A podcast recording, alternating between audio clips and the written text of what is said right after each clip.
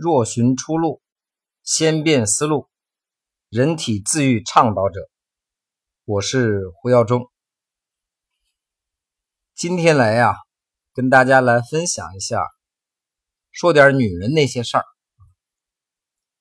以前讲很多病症啊，我亲身经历过的比较多，所以谈起来娓娓道来。今天这个栏目呢，说起来不算很在行。啊，主要谈谈甲状腺问题，啊，乳腺问题，还有子宫方面的问题，子宫肌瘤啊，乳腺增生啊，甲状腺亢进和减退啊。说胡老师，你这个标题不贴切呀，这不完全是女人的事儿啊，女人比较多发啊，甲状腺问题呢，男人也有啊，乳腺问题啊。个别男人也有子宫问题，基本上就全部是女士的事儿了啊。说胡老师，这几个病有关联吗？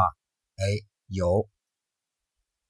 课堂上啊，跟学员们在一起探讨这个病因的时候，有人说，那这个病因很复杂呀。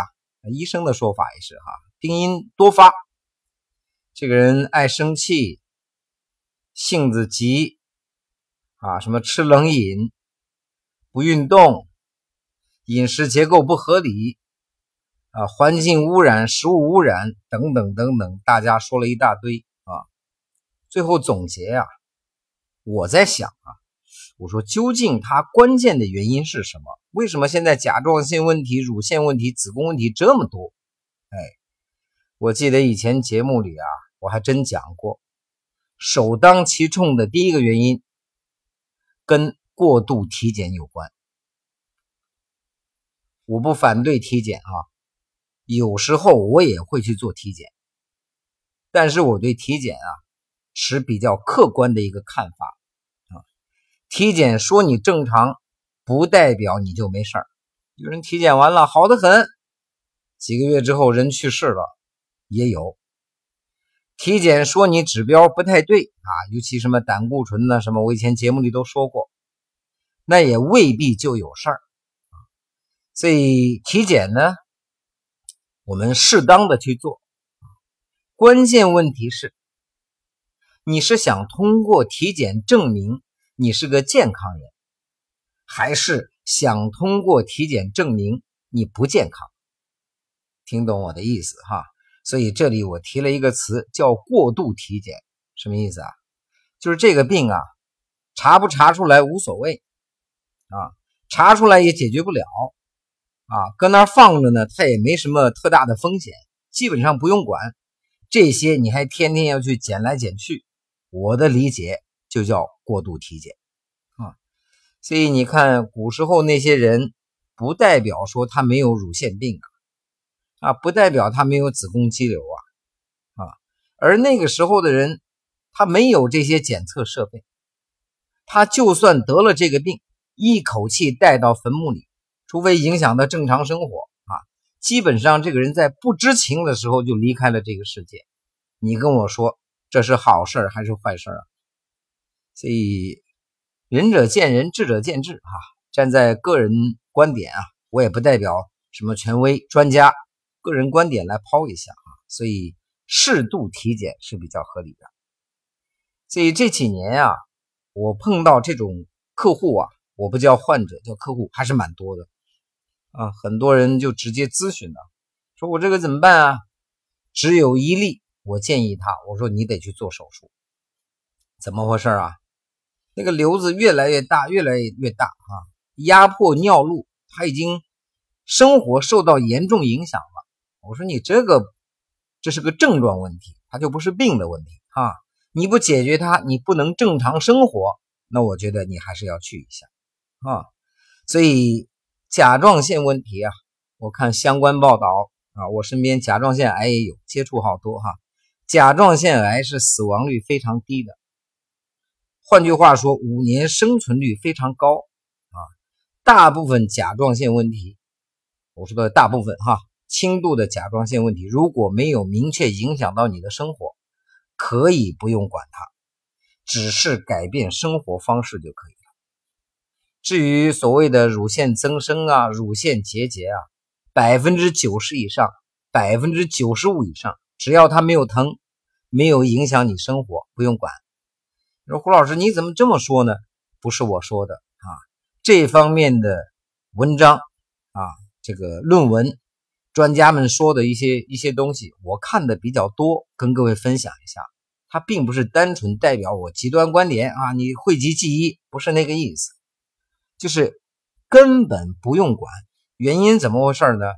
很多这些病症啊，跟性子急有关，跟爱生气有关，你得从那儿去解决啊。包括子宫肌瘤，我们说过哈，有的跟家庭关系啊，呃不够好是吧？夫妻关系啊不够好，心里有气啊，就给积在这儿。跟这些都有关系。我碰到过一个学员嘛，啊，一个人四个病啊，甲状腺病、什么乳腺病、子宫病、胃病。我说，其实你就一个病啊，气性太大。所以这些病症啊，刚才我第一个观点，不要过度诊断，不要过度医疗。那有人说这个那得怎么办呢？哎，谈一下哈。第一个啊，要让你的性子稍微变一下。说胡老师，这江山易改，本性难移啊！你其他还好办，你说改这个人性格，不是改性格啊，适当收敛他性格。这么八年以来啊，我自己尝试过的、总结过的，发现有两招啊，对这个人的性格是有帮助的啊。第一个呢是饮食结构，饮食结构决定人的性格呀。饮食不光影响人的身体，还会影响脾气。你看，爱喝酒的人暴躁，爱吃肉的人，哎呀，暴躁的也有，抑郁的也有啊。喝酒，爱吃肉的人激进啊。这个长期素食的人，他经常就与世无争。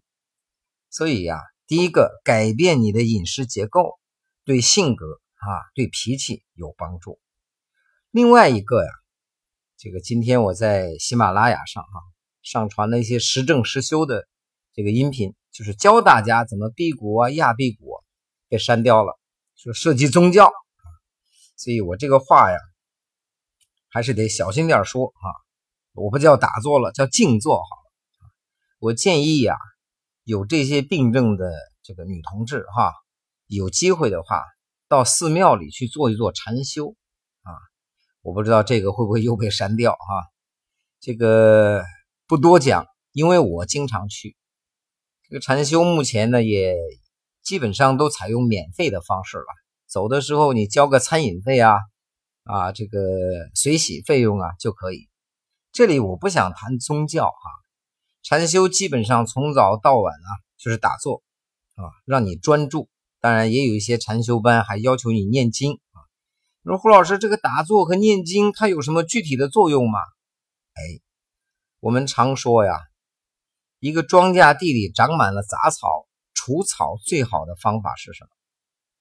哎，所以智者说，除去杂草最好的方法是让这个地里啊长满庄稼。所以所谓的这个禅修啊，我的理解叫一念破万念。你想想看哈。你在那敲着木鱼，啊，盘的腿疼，一边觉察呼吸，嘴里还念着阿弥陀佛，阿弥陀佛，所有的意念都专注在这一个地方。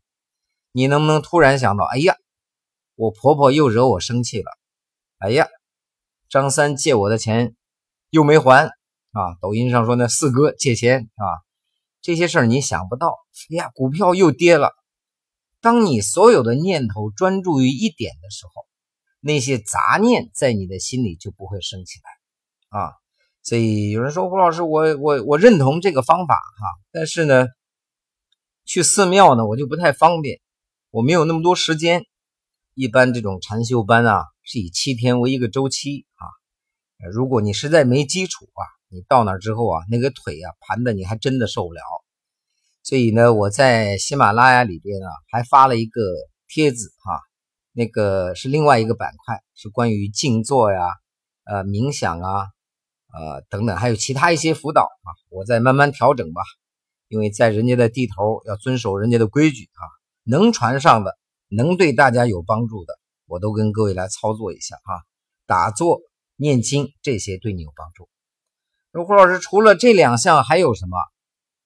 给大家一个提示：所有找不到原因的疑难杂症，个人观点啊，就从五项管理入手。各位还记得吗？我第一节课、第二节课分享啊，五项管理：睡眠、饮食、运动、情绪、烟酒。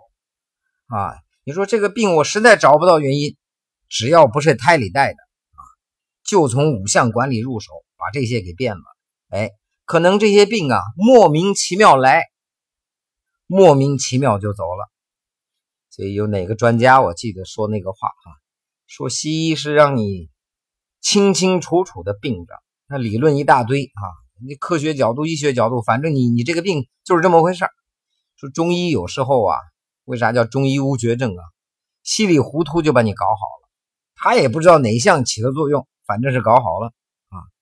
所以关于这个甲状腺问题，我上次提过哈，重度的甲状腺问题跟童年阴影也有关系啊，跟情绪也有关系。另外呀，近来我看了一本著作，啊，我觉得是有道理的。说这个甲状腺问题啊，其实是因为体内摄入的糖类比较多，引发了炎症。而这个炎症呢，导致一部分甲状腺细胞啊死亡脱落，游离在血管当中。而血管认为啊这些是外来的东西，所以身体免疫系统啊过度应激。就会攻击这些死亡细胞，而这些攻击的我们叫细胞毒素也好，激素也好，就同时会攻击到甲状腺，导致你的甲状腺异常。哎，这个理论我觉得也蛮新奇啊。这个反正顶级专家写的，老外的名字叽里咕噜一堆，愿意接受的可以考虑一下，改变一下你的饮食结构，减少糖类。生活当中啊，尤其这个隐形的糖类，那是防不胜防。其实你知道，我讲课的时候讲，大米、馒头、面条，现在就首当其冲的三大垃圾食品。你说这个理论我也不能接受。如果给我足够长的时间，好好给你论证啊。有人说胡老师，那不吃这个吃什么？有很多可以吃的啊。这个最起码目前我这一百天是坚决不碰这些东西，感觉非常好啊。最后一件事儿啊。这个把女性这些常见的事儿说完哈，另外一个事儿叫痛经。痛经啊，我们认为哈，跟她这个宫寒有关，跟她的这个叫膀胱经、肾经不通有关。所以时间比较有限哈，我直接就谈个，就是我们测试过比较有效的这种方式。就是第一个啊，最早我发现有这个学员痛经啊，我让他用保鲜膜。